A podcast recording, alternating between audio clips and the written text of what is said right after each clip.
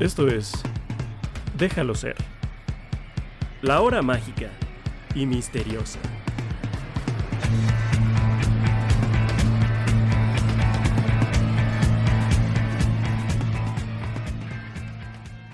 Hola, ¿qué tal? Sean bienvenidos a este segundo episodio de Déjalo ser, la hora mágica y misteriosa, este podcast dedicado 100% al cuarteto de Liverpool y a sus carreras como solistas.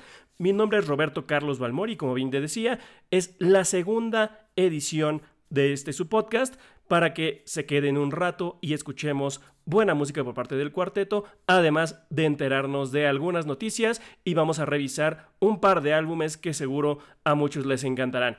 Y para comenzar rápidamente, nos vamos con la primera sección del día, que es Un día en la vida. Un día en la vida. Y sí, recordamos que la sección se titula Un día en la vida porque aquí es donde vamos a recordar lo que sucedió un día como hoy, pero en diversos años a lo largo de la historia del cuarteto de Liverpool.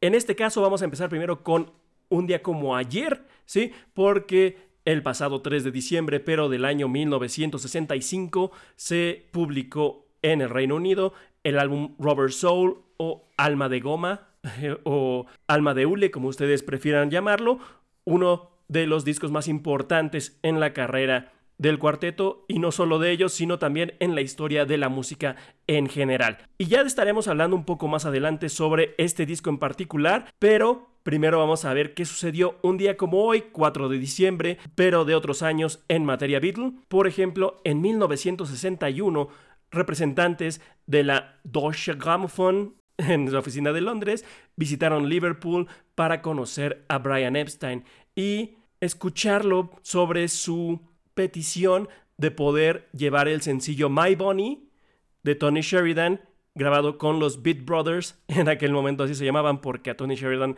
le chocaba el nombre de The Beatles y pues él quería lanzarlo como sencillo en el Reino Unido. Y para ello tenía que hablar con la casa productora. Recordemos que Brian Epstein tenía una tienda de discos donde quería llevar este sencillo en particular, el cual muchísima gente le había pedido, sabiendo que eran cuatro muchachos de Liverpool tocando con una de las figuras de la música inglesa, pero que no estaba disponible en suelo británico al haberse grabado en Alemania y que, y, que no estaba al alcance de todos. Para 1962, los Beatles ya estaban siendo una figura importante en la televisión británica y por ello llegaron al programa de Talent Spot de la BBC que fue transmitido de las 5 de la tarde a las 5.29 de la tarde, además de que tuvieron que viajar a Londres para una aparición en vivo en el programa Tuesday Rendezvous de la Associated Rediffusion. Para 1963, el sencillo She Loves You ya llevaba 14 semanas en el top 10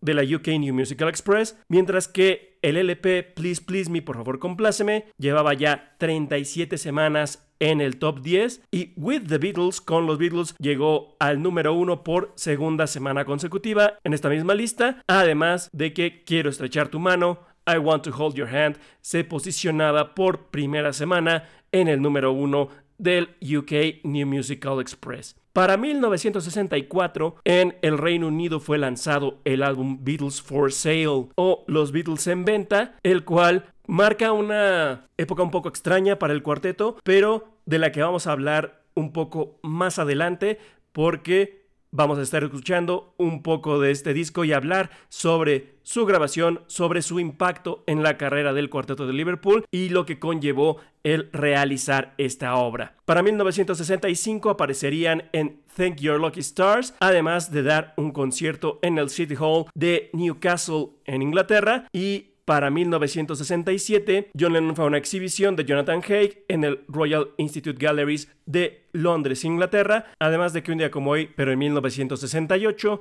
George le mandó un memorándum al personal de Apple diciéndoles que iban a llegar ni más ni menos que los Hells Angels a las oficinas de Apple en Londres, Inglaterra. Y hacemos un salto hasta 1994 porque un 4 de diciembre, pero de 1994, el, el álbum Live at the BBC llega al número 1 en el Reino Unido. Sí, ese álbum cuádruple donde podemos escuchar la gran mayoría de las grabaciones de los Beatles para la compañía de transmisión británica, la BBC. Y con eso vamos a escuchar las primeras dos canciones del día, las dos sacadas directamente del álbum que está hoy de plácemes, el Beatles for Sale, Beatles en venta. La primera, Rock a la Beatle, Rock and Roll Music, en una versión especial. Y después, Cariño No, Honey Don't, en la voz del mismísimo Ringo Starr.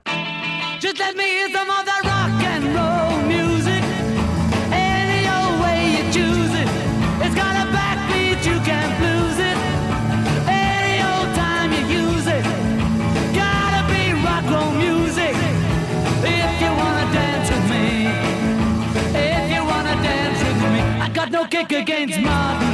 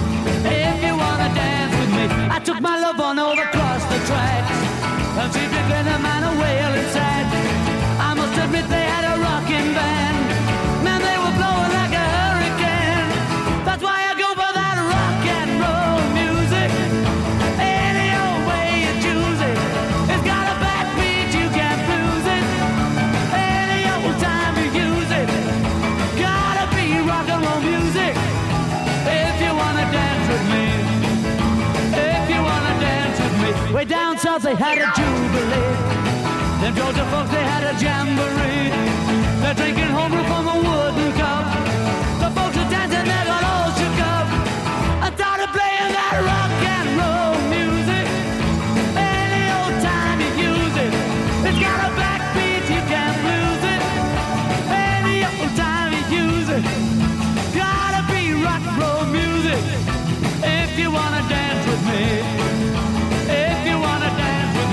Don't get to hear them play a tango.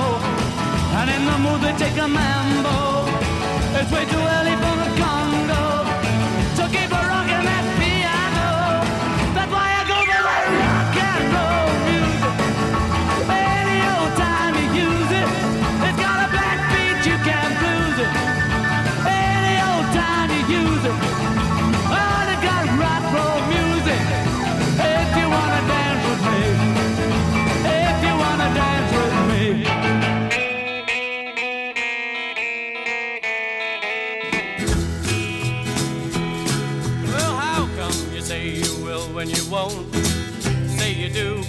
When you don't. Let me know, honey, how you feel. Tell the truth now, is love real? But uh uh. Well, honey, don't. Well, honey, don't. Honey, don't. Honey, don't. Honey, don't. I say you will when you won't. Uh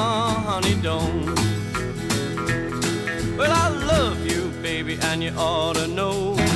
I like the way that you wear your clothes. Everything about you is so doggone sweet.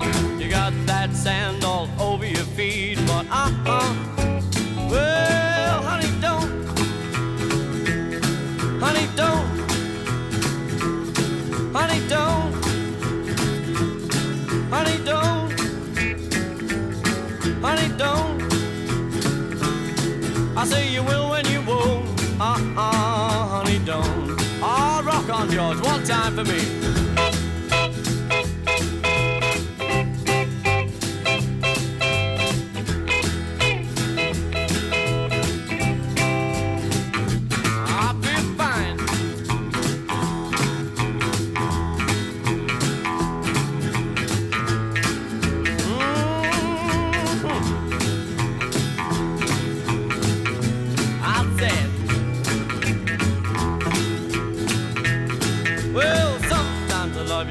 Saturday night.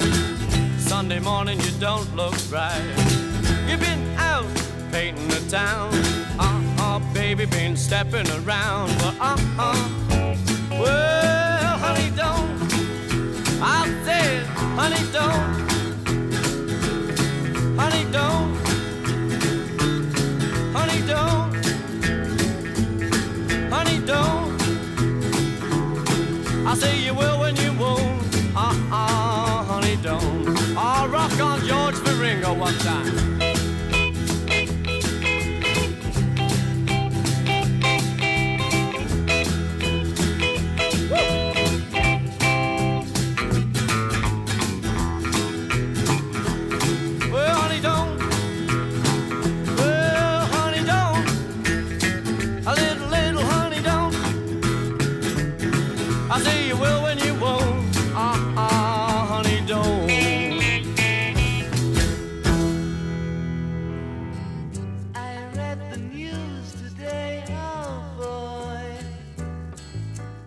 Hablando de las noticias, la primera es que después de muchos años sucedió algo muy peculiar en la lista del Billboard.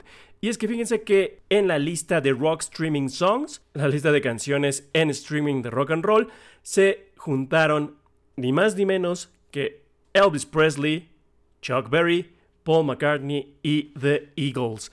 Y es que eso no había sucedido en varias décadas, pero ahora vuelven a aparecer dentro de esta lista de popularidad porque ya estamos en plena época decembrina, ya se acerca la Navidad y la gente se ha dado para escuchar canciones que los pongan en el mood navideño. La primera de ellas y la que está más arriba en la lista es ni más ni menos que Blue Christmas, Navidad triste por parte de Elvis Presley y que llegó incluso a estar en el número uno de la lista de popularidad. Después, Chuck Berry alcanza a llegar casi al top 10 de esta lista porque Ron Rudolph Ron Corre, Rodolfo Corre, llegó al número 11, mientras que la canción de Elvis estaba en la cima. Justo atrás de Chuck Berry vienen las Águilas, donde Please Come Home for Christmas o Por favor ven a casa para Navidad llegó al número 12 y en su momento más alto llegó al número 3 de esta lista que apenas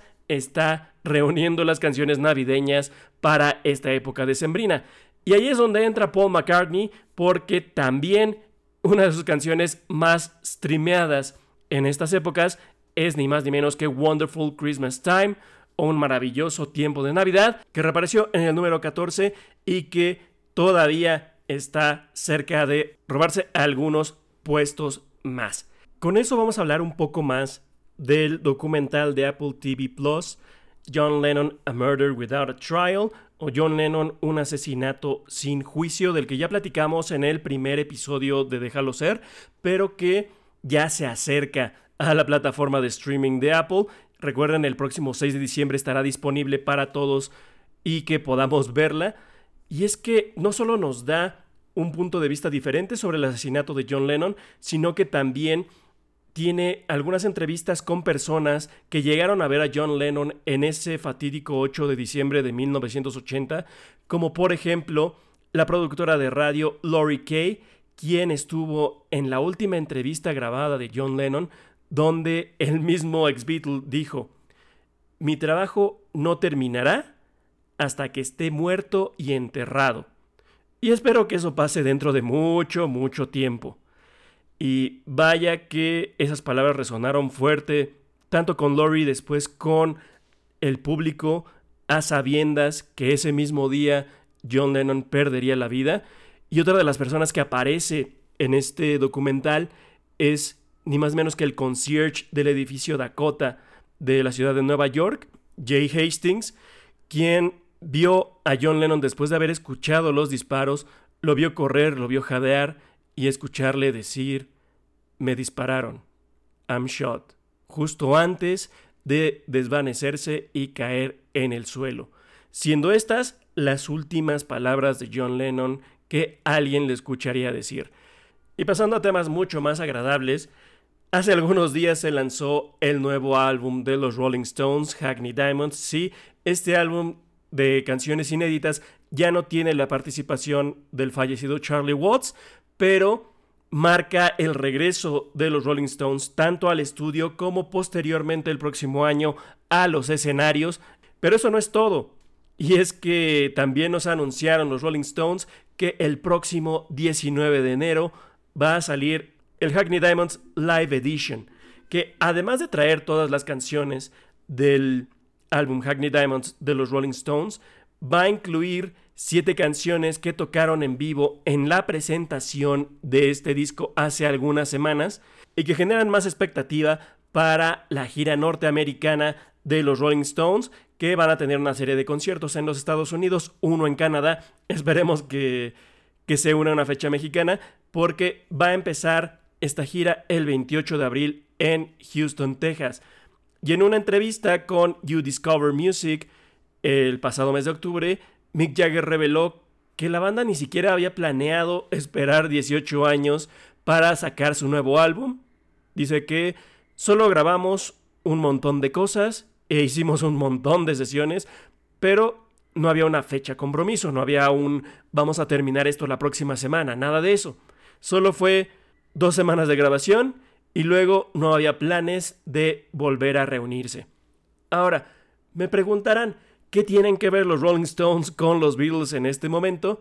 Y les contesto que una de estas canciones del Hackney Diamonds es Bite My Head Off, Muerde mi cabeza, que es el cuarto track del disco y que además de incluir a los Rolling Stones, tiene una participación especial con un bajo distorsionado del mismísimo Paul McCartney y que ya les compartimos en Twitter la semana pasada el extracto donde aparece incluso en el video oficial de letras de esta canción, el video oficial de los Rolling Stones, y que pueden revisar tanto en YouTube como en la cuenta Déjalo ser Pod en Twitter, donde además, pues marca este regreso de los Rolling Stones. De hecho, para esta versión en vivo del Hackney Diamonds, ya bien lo habíamos dicho, trae las 12 canciones que conforman el, el álbum regular, además de 7 canciones en vivo que fueron interpretadas en el Racket de la ciudad de Nueva York, incluyendo la canción Sweet Sounds of Heaven,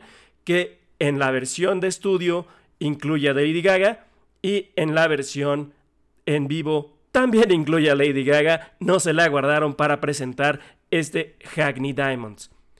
Y siguiendo con Paul McCartney, Sí, hoy estamos hablando y celebrando tanto al Beatles for Sale como al Robert Soul, pero el día de mañana, 5 de diciembre, también hay otro álbum que cumple años. El álbum es el Band on the Run de Paul McCartney con los Wings, que cumple 50 años.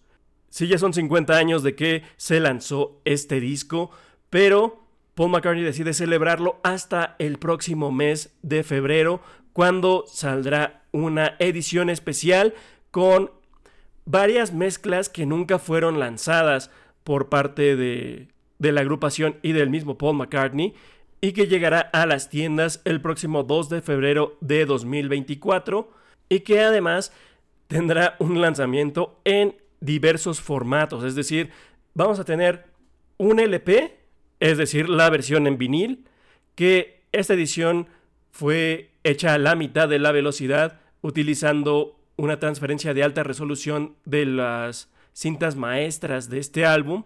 Además de que esta configuración va a tener la lista de canciones de la versión estadounidense que incluye Helen Wheels o Helena Ruedas, además de un póster sacado de una foto Polaroid tomada por la mismísima Linda McCartney.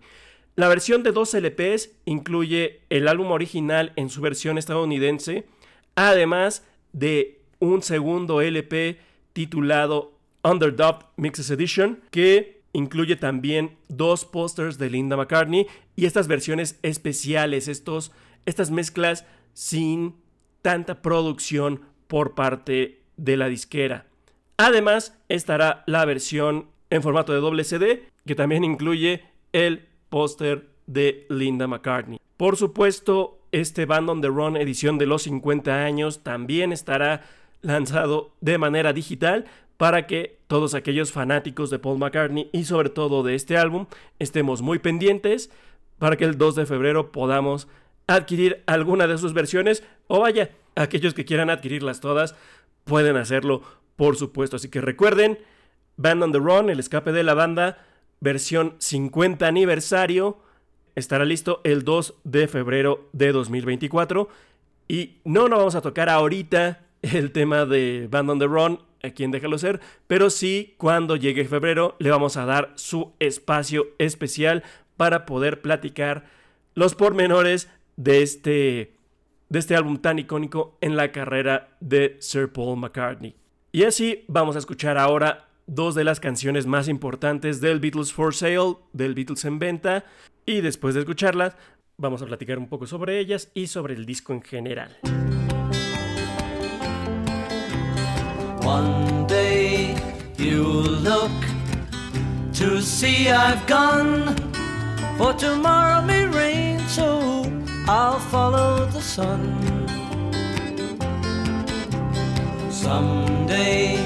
You'll know I was the one, but tomorrow may rain, so I'll follow the sun. And now the time has come, and so my love I must go. And though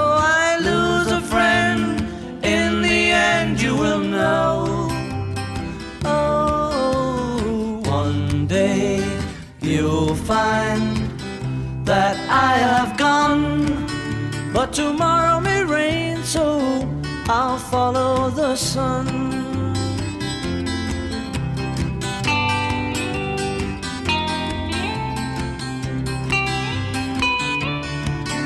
If tomorrow may rain, so I'll follow the sun.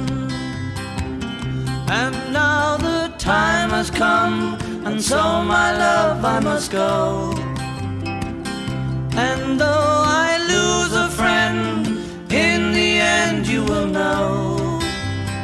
Oh, one day you'll find that I have gone, but tomorrow may rain, so I'll follow the sun.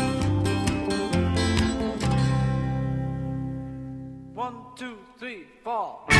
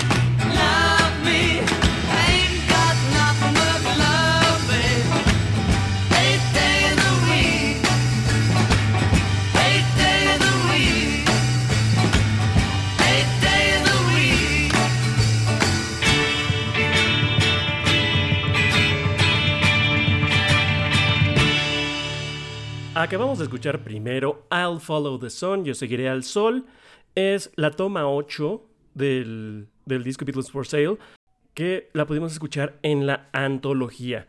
Y después escuchamos 8 Days a Week, 8 días a la semana, en una versión bastante especial, sobre todo los fanáticos de los videojuegos podrán identificarla si es que tienen un oído muy agudo, porque es la versión del rock band de The Beatles que saliera por allá del ya lejano 2009 y que fuera una sensación para fans y para no fans también.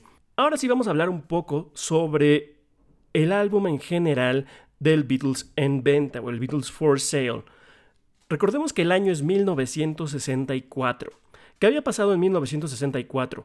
En los primeros meses, los Beatles habían invadido los Estados Unidos. Recordemos en febrero las participaciones del cuarteto en el programa de Ed Sullivan, tanto en Nueva York como en Miami, y que detonaron lo que conoceríamos como la Beatlemanía. 1964, el año de la Beatlemanía en su mayor apogeo. Después de sus presentaciones en los Estados Unidos, comienza la gira también por el país del norte y una serie de compromisos a lo largo del mundo que incluirían, por supuesto, la filmación de la película y la grabación del disco A Hard Day's Night. El disco saldría en julio de 1964 y para agosto del mismo año, los Beatles regresarían a Londres para comenzar a grabar lo que sería su cuarto álbum en la historia y su cuarto álbum en menos de 21 meses, que sería precisamente el Beatles for Sale, aunque no se sabía en ese entonces cómo se titularía dicho disco. Y es que toda la vorágine que vivía el cuarteto de Liverpool en ese entonces era tal que apenas comenzaron las grabaciones en los estudios Abbey Road en agosto de 1964, que después tendrían que volver a los Estados Unidos a dar una nueva serie de conciertos, tendrían que ir a Canadá también para presentarse en vivo y sería hasta finales de septiembre de 1964 cuando podrían comenzar a trabajar un poco más en forma en lo que sería su siguiente álbum de larga duración, su siguiente LP. ¿Por qué si estaban viviendo toda una situación tan vertiginosa tendrían que grabar un disco de una manera tan estrepitosa. Pues bien, la disquera EMI en aquel entonces dijo, sí, está muy bien, estamos viviendo todo un auge, todo el apogeo de la Beatlemanía y necesitamos colgarnos de ella lo más posible y sacarle el mayor provecho. Por eso necesitamos un nuevo disco para las fechas decembrinas, para el mercado navideño y les dijeron tienen que tenerlo listo antes de diciembre. Fue así que entre que estaban dando conciertos en Inglaterra como parte de su tour otoñal y entre que tenían que viajar a Londres para seguir grabando las diferentes canciones de su próxima producción discográfica, fue que los Beatles ya no podían más. Era un cansancio tal que si bien el A Hard Day's Night, recordemos, es el único disco del cuarteto que está firmado 100% por John Lennon y Paul McCartney.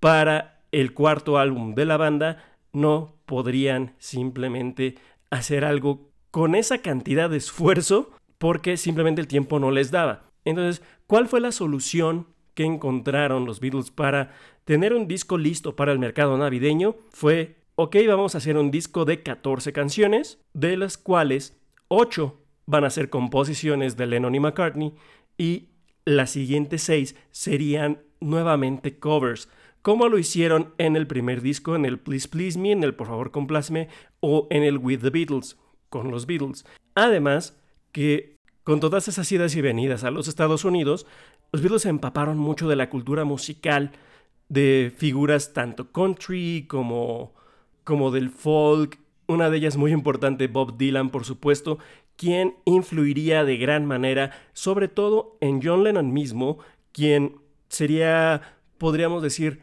el tambor batiente de este disco, quien tendría una participación más importante en la escritura de las canciones y en la composición de las mismas. De ahí que los Beatles comenzaran a enfocarse un poco más en cuestiones más personales, en cuestiones un poco más oscuras, por ejemplo, en las primeras dos canciones del disco, que la primera es No Reply o Sin Respuesta y la segunda es I'm a Loser, Soy un Perdedor, donde nos deja ver un poco más el lado más oscuro y más deprimente de John Lennon.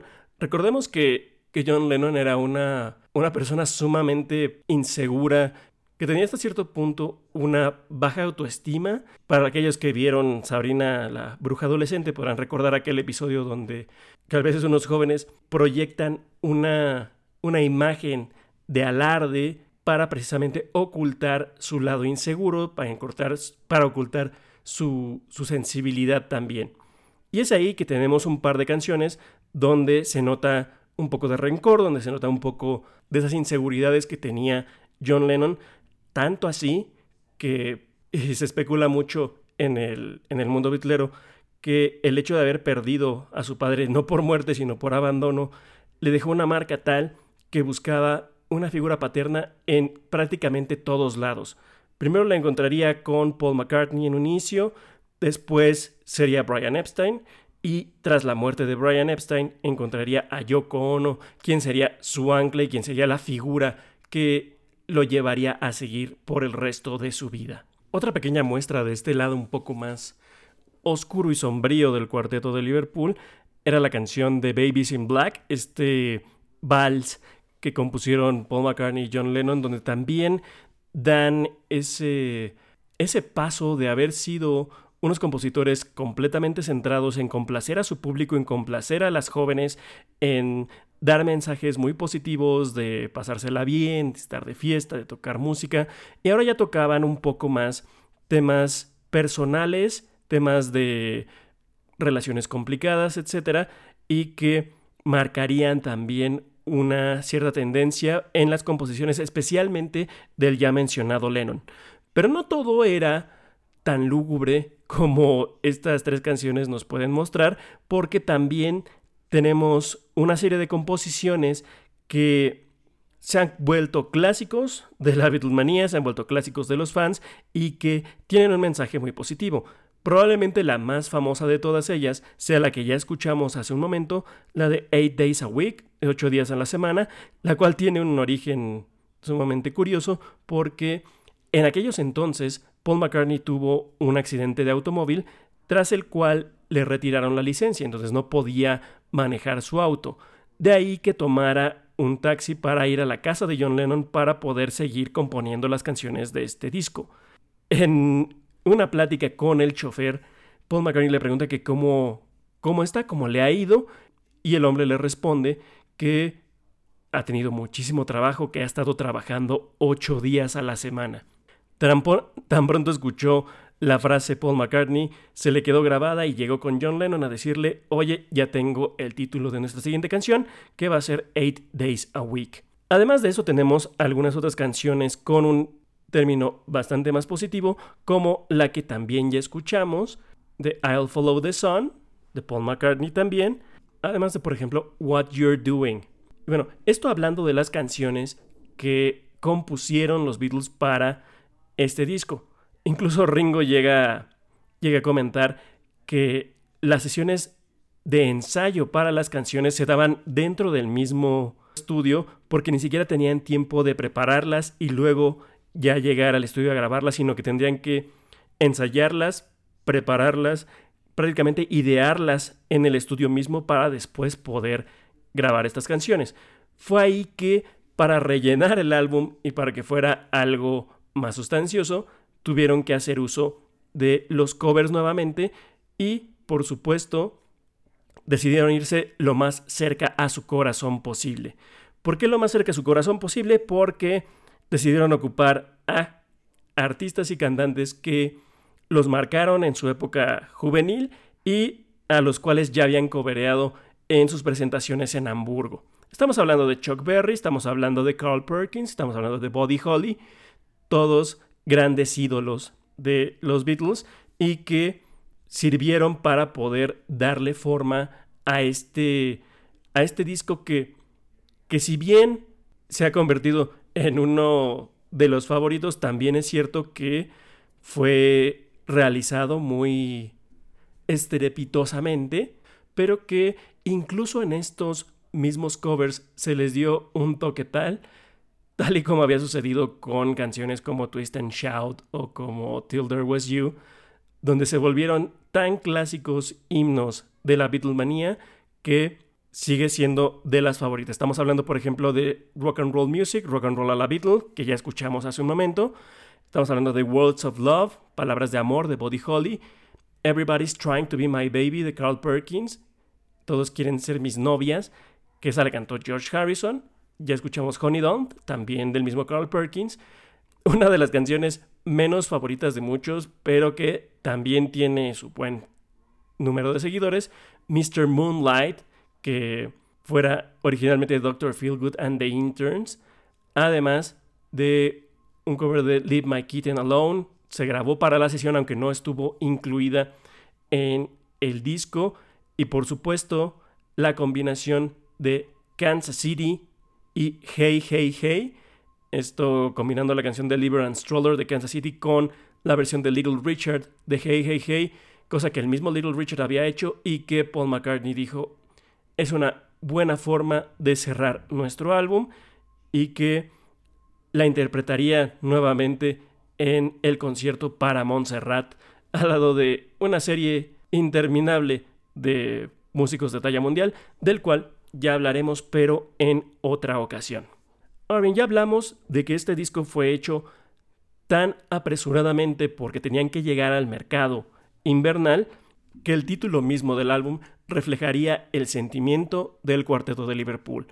Sabían que no eran personas en ese momento, sabían que eran un producto a la venta, sabían que los Beatles estaban a la venta y de ahí el título de Beatles for Sale y algo que podemos ver en la portada de las fotografías de Robert Freeman que fueron tomadas en Hyde Park en Londres es el cansancio que ya tenían para octubre de 1964, pero habiendo terminado las sesiones tanto de grabación como para la portada, nos dejaron un disco que tiene gran tracción con gran parte de la fanaticada y que además, en cuestión personal, fue el primer álbum en forma de los Beatles que yo escuché porque la mamá de mi papá lo tenía ahí en la colección de LPs que guardábamos en la casa. Pues bien, esto fue un poco de historia sobre el álbum Beatles for Sale, mismo que no llegó como tal a los Estados Unidos sino hasta la década de los 80, pero que en Estados Unidos saldría como el Beatles 65, ya unos cuantos meses después, y que, y que algunas de sus canciones no llegarían a esta impresión, sino que se combinarían con algunas de las que no salieron en el álbum anterior y que algunas se guardarían para el Yesterday and Today. Otro disco que vale mucho la pena comentar, pero que lo haremos en su momento. Ahora bien, ha llegado la hora de dar un salto en el tiempo hacia un año después, porque si bien hoy, 4 de diciembre de 2023, el Beatles for Sale está cumpliendo 59 años, el día de ayer, 3 de diciembre, el Robert Soul cumplió 58 años. Y qué mejor forma de darle tributo a este álbum que escuchando un par de canciones de las cuales vamos a hablar más adelante. Take four.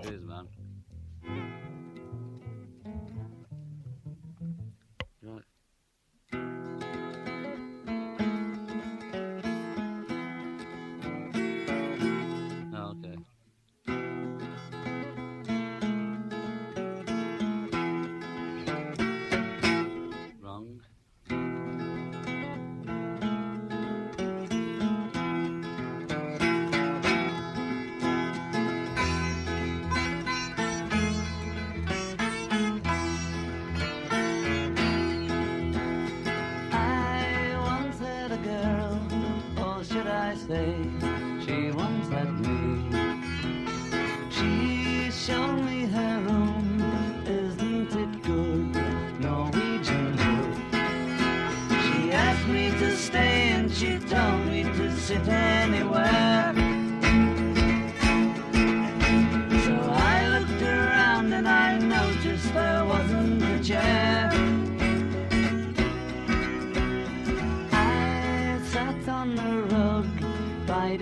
Time,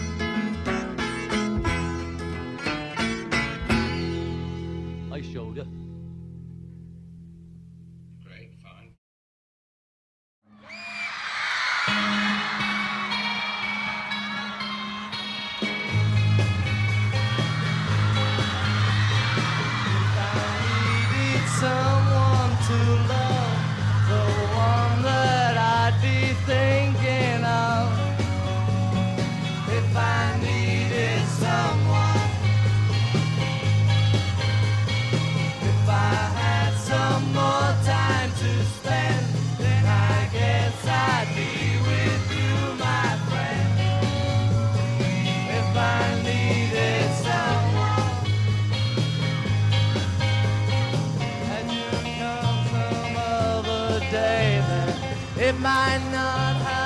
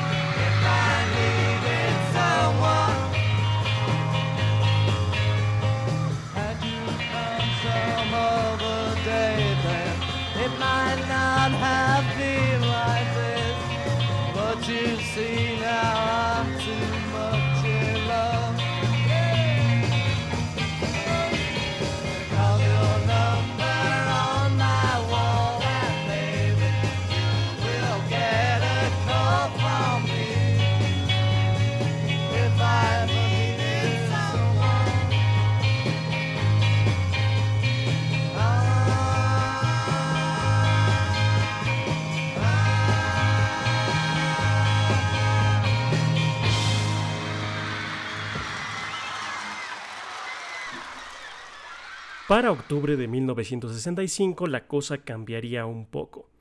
Si bien seguían dando conciertos por todos lados del mundo y ya habían roto récord de audiencia con su presentación en el Shea Stadium de la ciudad de Nueva York, cuando llegó octubre de aquel año, momento de nuevamente hacer un álbum para el mercado navideño, ya no estaban tan presionados con tantas fechas para presentarse ni en Inglaterra ni en otros lados.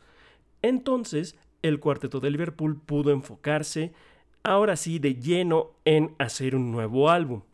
Para este nuevo álbum, no solo se centrarían en hacer solamente canciones originales, sino que, si bien el Beatles for Sale les había permitido experimentar con algunos nuevos sonidos, experimentar con algún otro tipo de composiciones, el Rubber Soul, que así terminaría llamándose, o Alma de Goma, vendría a cambiar incluso la historia de la producción musical en el mundo.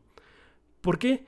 Porque, en palabras del mismo George Martin, este álbum sería de los primeros discos en la historia donde no se trataría únicamente de una combinación de canciones puestas juntas y que salieran a la venta nada más como una especie de, de recopilación. Se, se, tomaba la canción como la unidad básica de, de la música, pero ahora el chiste no era solamente grabar canciones y ponerlas juntas, sino que el resultado final fuera más allá que solo la suma de sus partes. Y eso es lo que sintió el mismo Brian Wilson de los Beach Boys cuando escuchó el Robert Soul. Ahora vamos a hablar un poco de lo que fue la creación de este disco.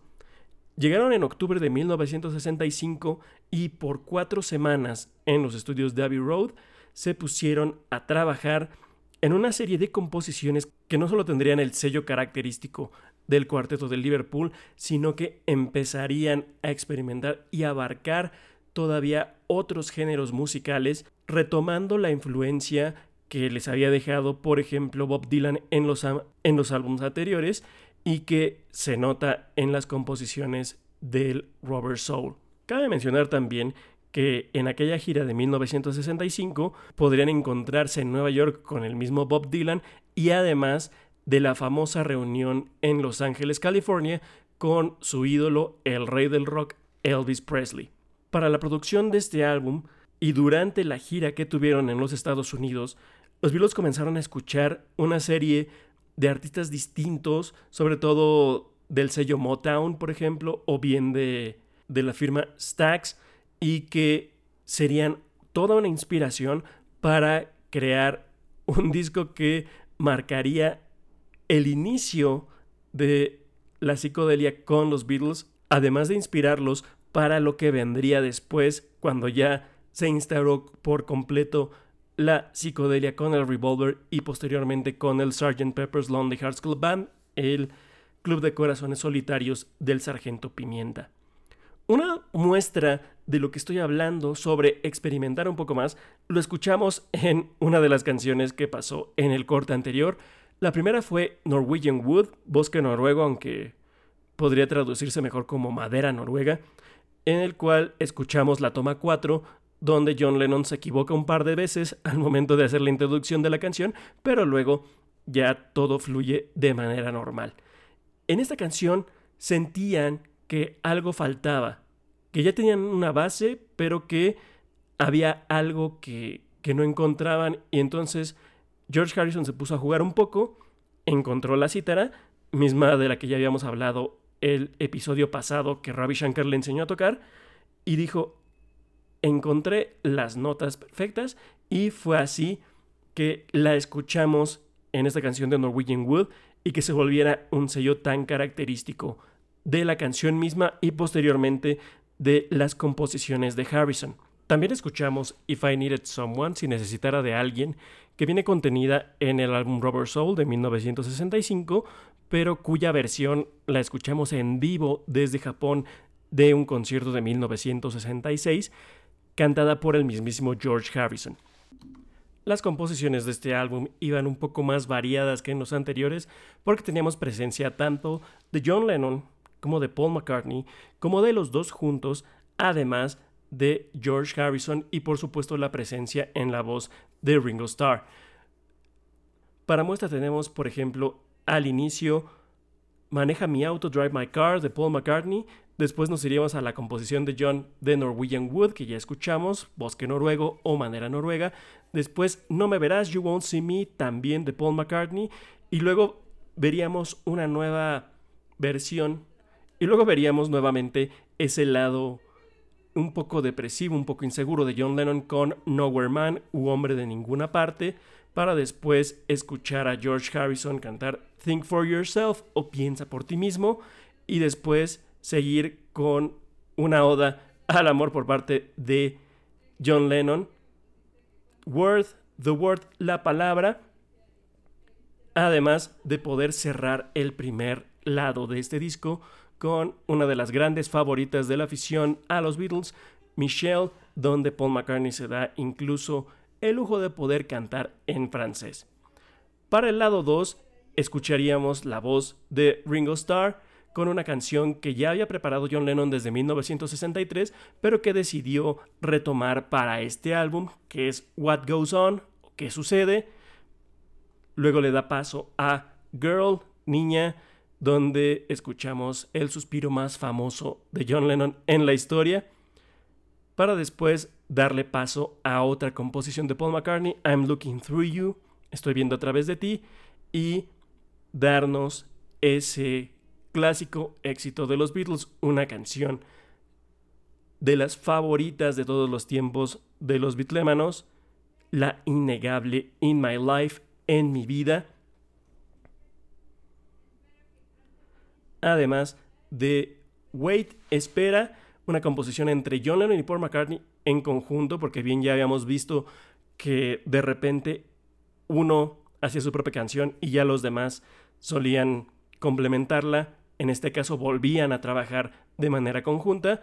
La que ya escuchamos sin necesitar de alguien, If I Needed Someone de George Harrison, para cerrar el disco con una de las canciones más polémicas compuesta por John Lennon, que es Run for Your Life o Corre por tu vida, donde se donde nos muestra una especie de relación tóxica y de posesividad por parte del mismo John, que no estaba tan alejado de la realidad, pero eso ya es harina de otro costal, porque en este momento hay que escuchar un poco más de este Robert Soul.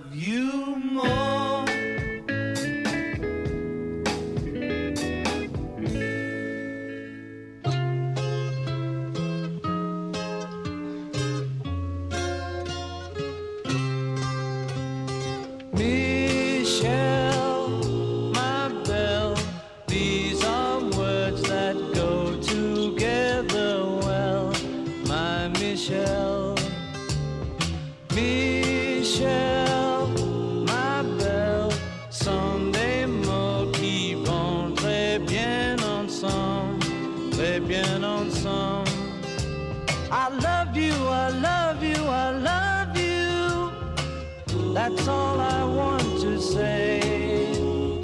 Until I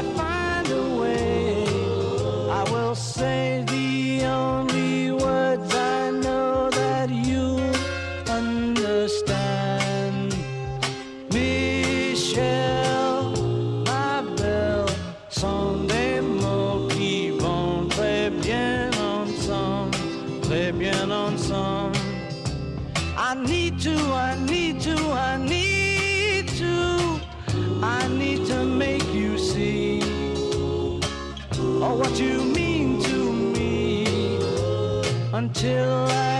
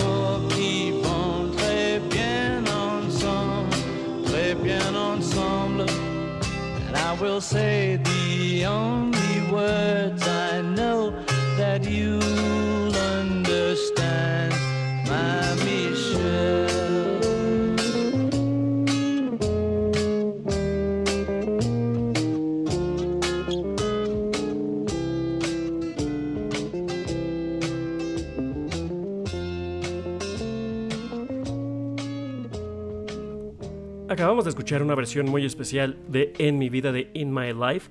Si ustedes escuchan la versión oficial de esta canción del Robert Soul, podrán notar que en la versión en estéreo pueden escuchar ciertas cosas del lado derecho y ciertas cosas del lado izquierdo. Lo que acabamos de escuchar fue la canción de In My Life, pero con los canales invertidos. Es decir, lo que en la versión oficial se escucha del lado derecho, en esta se escucha del lado izquierdo y lo que se escucha en esta del lado derecho se escucha en la oficial en el lado izquierdo. Además escuchamos la versión monoaural de Michelle de la versión estadounidense. Esta versión dura dos segundos más que la versión inglesa, así que al menos esta vez tuvieron un par de segundos más de Michelle que si lo tuvieran con la versión británica. Ahora, hay unas cosas que hay que mencionar sobre este álbum. ¿Por qué se llama Robert Soul? Pues bien, en su gira por los Estados Unidos, los Beatles escucharon a varios artistas del género soul, donde hablaban que ciertas canciones, cierta música tenía mucha alma, tenía mucho soul, pero ellos sentían que no tenían ese ritmo o ese sentimiento de manera auténtica, que era algo falso, que era de plástico. De hecho, hay una, una expresión conocida como plastic soul o alma de plástico. Y en un juego de palabras dijeron, ah, pues esta no es de plástico, es más bien de goma, es más bien de hule. Y de ahí que le pusieran Rubber Soul a su disco. Además, el mismo Ringo Starr nos comenta que buena parte de la influencia para este disco y que vendría a ser una constante, especialmente en los siguientes dos, es la presencia de las drogas. Hablando específicamente del Robert Soul y con influencia muy directa por parte de Bob Dylan, los cuatro fabulosos se dieron a la tarea de experimentar, en este caso, con el tetrahidrocannabinol, mejor conocido como la cannabis, mejor conocido como marihuana. Y, y de hecho hay diversos críticos musicales que nos comentan que efectivamente es, es muy latente la presencia de la droga, sobre todo en la composición y en la manera de experimentar, no solo con sonidos, sino también con instrumentos y con otra manera de percibir el mundo. Y podríamos decir muchísimas cosas sobre este Robert Soul, pero uno de los momentos más importantes en la historia de la música surge a través de que Brian Wilson de los Beach Boys escucha este Robert Soul y dice que es el primer disco en la historia que él encontró que todas las canciones son buenas, que no hay canciones de relleno, que el todo es más que la suma de sus partes y toma inspiración de este álbum para generar lo que vendría siendo el que muchos consideran el primer álbum conceptual de la historia y una influencia muy grande para la música en general, su Pet Sounds, que a su vez inspiraría al álbum más exitoso de los Beatles o al que muchos consideran como el mejor álbum de los Beatles, el Club de Corazones Solitarios del Sargento Pimienta, ese ping-pong virtuoso en el que cayeron tanto los Beach Boys como los Beatles y que generarían una sinergia muy positiva para el mundo de la música. Y ya para cerrar esta emisión, vamos a escuchar un par de cortes más y volvemos solamente para decir adiós. We'd like to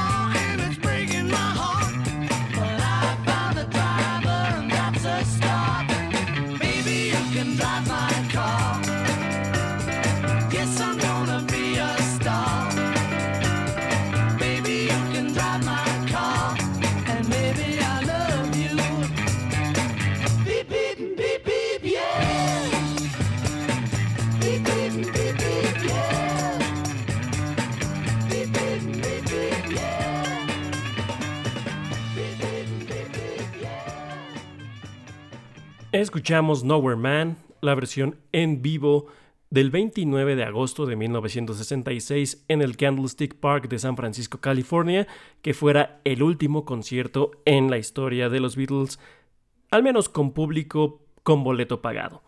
Y también escuchamos la versión monoaural de Drive My Car, de Conduce mi auto, eso también de la versión estadounidense del álbum. Pues bien, con esto hemos llegado al final de la segunda emisión de Déjalo ser, la hora mágica y misteriosa. No me quiero despedir sin antes agradecerle a todas las personas que nos hacen el favor de escucharnos, en especial a Héctor Camarillo, mi primo, que nos hace el favor de escucharnos. Le mandamos un gran saludo. Al buen Jesús Martínez hasta León, Guanajuato, que también dejó su comentario en el Spotify. Un gran abrazo. A la fan número uno de este, de este podcast, la señora Ana María Gómez Tagle, mi señora madre y a todos aquellos que estén escuchando en este momento les mando un gran y fuerte abrazo. Recuerden, el próximo viernes 8 de diciembre vamos a tener la edición número 3 de Déjalo Ser, hablando sobre el asesinato de John Lennon de aquel 8 de diciembre de 1980. Sin más por el momento, solo me queda darle las gracias y esperar que nos escuchemos la próxima edición. Recuerden, viernes 8 de diciembre. No carguen el mundo en sus hombros y déjenlo ser. Nos escuchamos la que sigue. Esto fue Déjalo ser, la hora mágica y misteriosa. No olvides seguirnos en arroba déjalo ser Hasta la próxima.